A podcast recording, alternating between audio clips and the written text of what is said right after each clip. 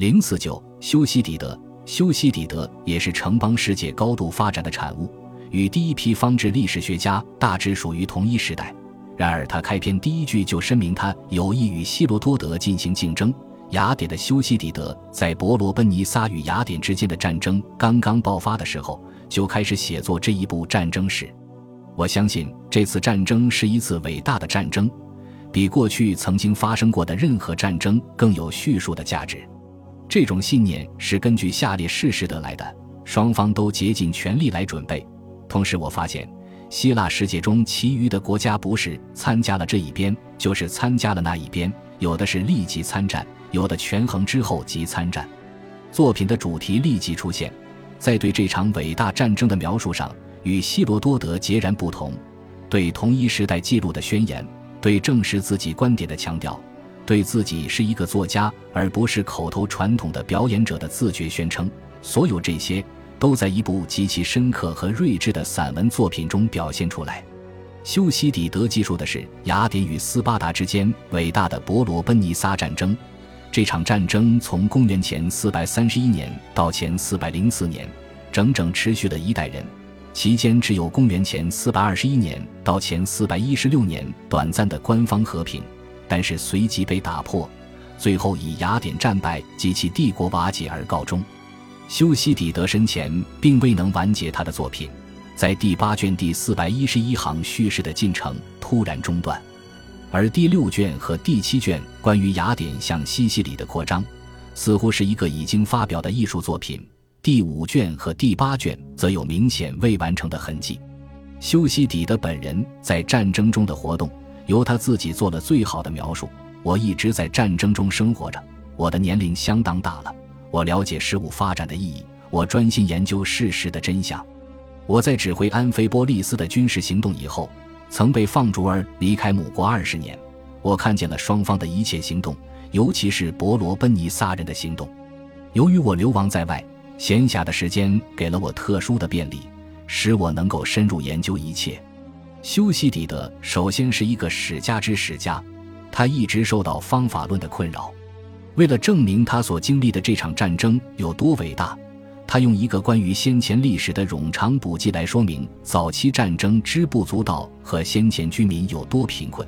同时，他全面质疑希罗多德所提出的关于证据的标准。他精确划定了所述战争的起点和终点。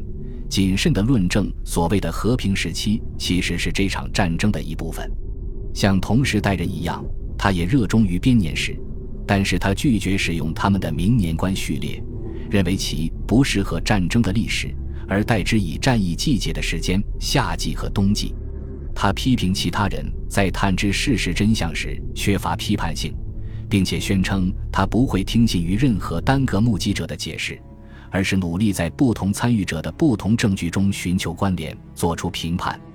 即便是他作品中所用的演说词，他也在一段著名的争议段落中宣称：“使演说者说出我认为每个场合所要求他们说出的话语来，尽量保持实际演讲的大意。”他所认可的这些原则可能会降低其作品的文学魅力，不过没有关系，因为他的目的是科学的，是要垂诸永远。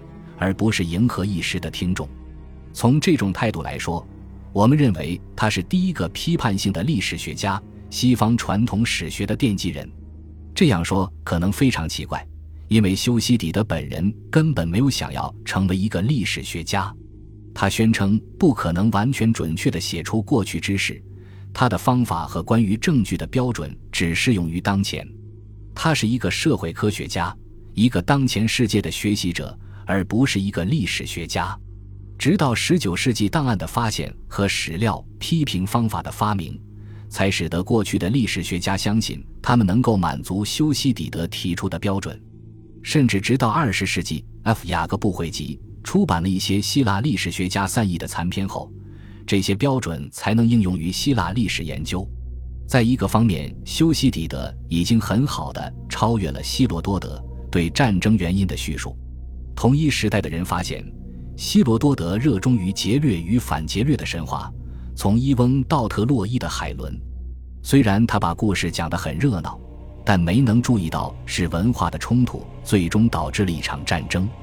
而战争的原因不可能是孤立的，必然与上述社会性质有内在的联系。但就希腊城邦来说，已经建立起了有关多边关系的规则。一种侵略或对正当诉求的拒绝行为是导致战争的原因。战争具有明显的政治性质。修昔底德的高明在于，他不仅仅停留在这种权力诉求和反诉层面，反而在两段插画中细致分析了那些公认的导致战争的原因，探讨一种很少被清晰地提出过的真实原因。有两段军事冒险的情节，提及雅典与斯巴达的主要盟邦科林斯之间的利益和军事力量冲突，真实原因的性质难以界定。实际上，修昔底德最终以个人理解做出了解释：雅典强盛起来，引起了斯巴达的恐惧，迫使他们要与之战斗。这是一个社会心理学的声明，亦或是关于必然性的论断？他没有提及的情况是怎样的呢？他将战争的责任置于何方？这些问题已经被无数次的争论过了。这里我们只需注意到修昔底德对处世之道探究视角的老练，并坚信有两种类型的力量在起作用，导致战争爆发肯定有两个层次的原因。正是这种抛弃显而易见的只有一个或一种类型的简单原因的观念的做法，使我们理解人类事物中的因果关系的决定性的一步。修昔底德的方法来自何处呢？这一时期的政治和社会理论尚处于幼年期，同时代的智者都没有能与之相比的深刻性。医学作家以刨根究底的态度来处理疾病及其致病因素，这一点很像修昔底德。他们还发展了一种理论与实践观察相结合的科学，也与修昔底德的做法类似。但我们只有在读了修昔底德第二卷关于雅典大瘟疫的叙述后，才能见其高明之处。即便描述一个医学现象，也没有任何一个同时代的医学作家能够如他这般清晰地描述过传染和免疫这两种重要的医学观念。事实上，我们完全可以有信心说，修昔底德关于社会和历史研究方法的观念就是他自己的创造。修昔底德的问题本质上在于他的独立性。若是考虑到修昔底德的文学风格，这一结论会更坚实。其风格的终极源头是与其同时代诡辩演说家完全不同的时代，而这些因素已经交织在一起，呈现出一系列破坏性的对立面和不相称的对应物。这里没有一个单词是清楚明了的，每个句子的出现都出人意料。其缺陷是简单变复杂，复杂变为不可理解。其优点不在于其精确性，而在于其方式打动读者，甚至是同时代的希腊读者去仔细考量每个单词的意义及其位置摆放。没有任何一个希腊人曾像修昔底德这样写作或思考。当然，他也有其局限性。修昔底德将军的沉默让我们难以参透。我们无法知道他为什么不提那些他没有提到的内容，或者有多少内容是他没有提到的。我们不能通过他来构建历史，只能接受或拒绝他的结论。这一点与他是否如很多人相信的那样，是一位优秀的历史学家并无关联。但是我们有理由怀疑，他在某些时候会因为个人偏见而摇摆不定。他对伯里克利的技术明显褒扬过甚。对克里昂的技术遗漏了许多关键事实。再者，最根本的问题是演说词的呈现。如果没人曾经那么讲过，那些词汇和思想还会如此紧密联系吗？他在哪里遗漏了对决策的技术？此外，他阐释的辐射力如此之强，使其周边其他的重要事物陷入了日耳般的黑暗之中。他有系统地忽视了波斯的影响。这场战争只是希腊城邦之间的战争。但他是否曾经面对过这样的事实：是波斯的金币最终打败了雅典吗？许多这样的局限性折射了他作品的目的。如果那些想要清楚地了解过去所发生事件和将来也会发生类似事件的人，认为我的著作还有一点益处的话，那我就心满意足了。修昔底德在这里声明的并不是简单的循环论，而仅仅是研究人类社会的运作。但这是一个什么样的社会呢？很明显不是波斯的类型，但或许又不仅仅完全等同于希腊。更恰当的说，应该是一个自觉的政治社会。在这个社会中，决策的制定基于理性和公开的讨论，并与理性原则相一致。这就是为何从马基雅维利以来的政治学者将修昔底德当作理想的历史学家，托马斯·霍布斯则称他为有史以来最具政治意义的编年史作者。智者派对修昔底德的政治理论有明显的影响。关于人类社会，修昔底德似乎将强权就是公理当做一个普遍事实接受了。社会实际上是以自立原则为依据组成的。城邦行为与自立原则一致。修昔底德的作品很少有情感流露，即便偶尔出现，也是不成功的表达。雅典依靠暴力维持其帝国，过去取得这个帝国可能是错误的，但是现在要放弃它一定是危险的。这种观点的哲思性论述，莫过于雄辩加瑟雷斯马库斯在《柏拉图理想国》第一章中的表达。因此，就社会性军事行为来说，没有人是永远正确或永远错误的，即便斯巴达对雅典的恐惧是单方面的，但战争的爆发是自然而然的事情。我们知道，这种关于社会的观点在公元前五世纪并不是很流行，甚至很可能不是主流观点，但这无疑是一种有影响力的观点。修昔底德不可能被指控为一个唯我主义者或完全伪造政治争论的性质的人。很多演说词以相互对立的姿态出现，而不是一般性的争论。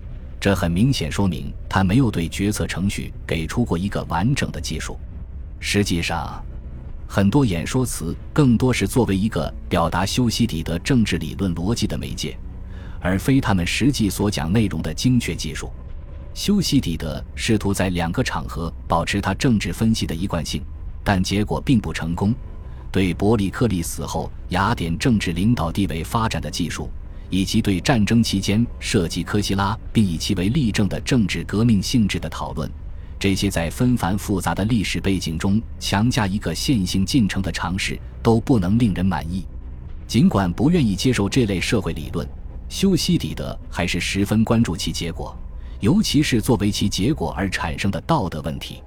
他对这类理论给内部政治带来的影响有感兴趣。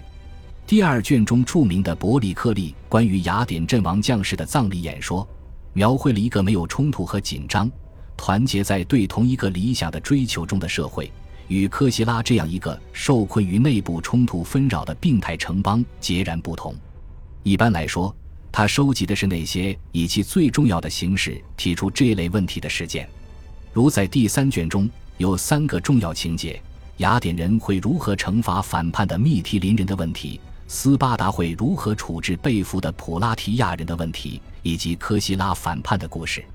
第一个问题中，帝国的新道德得出的结论是：仁慈的统治比残暴的统治更有利。第二个问题中，就道德的代表拒绝一种情感的呼吁。第三个问题中，修昔底德论证说，当一个社会完全被新道德统治。就会导致信任和社会秩序的崩溃，而唯一愚蠢的行为就是做个温和派。第三卷是修昔底德原创历史的中心内容，记述了战争的第一个阶段，直到第五卷第二十四节结束。修昔底德对他所描绘世界真实性的需求，在他自己那里都显得十分矛盾。其作品的后半部分，这种不安和以修昔底德反修昔底德的味道愈加明显。其原因就在于事件的逻辑性。如果修昔底德所接受的政治律法及自然规律，那么他们的全部悲剧性就会在最伟大的悲剧中阐明修昔底德自己的城邦雅典的毁灭。历史学家对人性的悲观主义认识在这次毁灭中最终得到证实。有很明显的迹象表明，修昔底德在伯罗奔尼撒战争史的后半部分开始以一种悲剧观念进行清晰的论述。第五卷中，雅典人无缘无故发动对米洛斯岛的攻击。当米洛斯人以一份对话体形式的演说来质疑他们行动的道义性时，雅典人则以一个建筑城邦的傲慢来回应。修昔底德作品中的插叙深受希腊戏剧文学形式的影响，也体现了他为代表雅典而骄傲的事实。正是这种骄傲，带来了第六卷和第七卷对西西里远征这场灾难的记录。修昔底德对远征本身的讲述充满了感情和艺术性，在叙述的过程中，他相信这便是战争的转折点。不过，他本人仿佛也卷入了事件之中，更好地掩饰了这种感情倾向。我们不知道修昔底德打算如何结束他的故事。尤其不知道他如何解释斯巴达为何没有完全摧毁雅典，而按照他的理论，斯巴达这样做理所当然。历史学家的问题在于，历史不能成为一个艺术的统一体，它总是被事件所伪造。修昔底德的历史，一方面展现了作为一个亲历事件的当代作者的道德倾向，另一方面又说明客观的历史学之不可能。修昔底德的历史观是古代世界的主流观点，在今天也是。每一个社会都有其应有的历史类型。马基雅维利主义或者实权政治似乎仍然是政治领域唯一的理性回应，即便在当其导致自我毁灭之时。因此，修昔底德对历史的塑造曾经属于政治和战争范畴，也无可非议。教训已经发生在修昔底德自己那里。一个以这种标准孤立存在的社会，将不可避免的走向毁灭。恭喜你又听完三集，欢迎点赞、留言、关注主播，主页有更多精彩内容。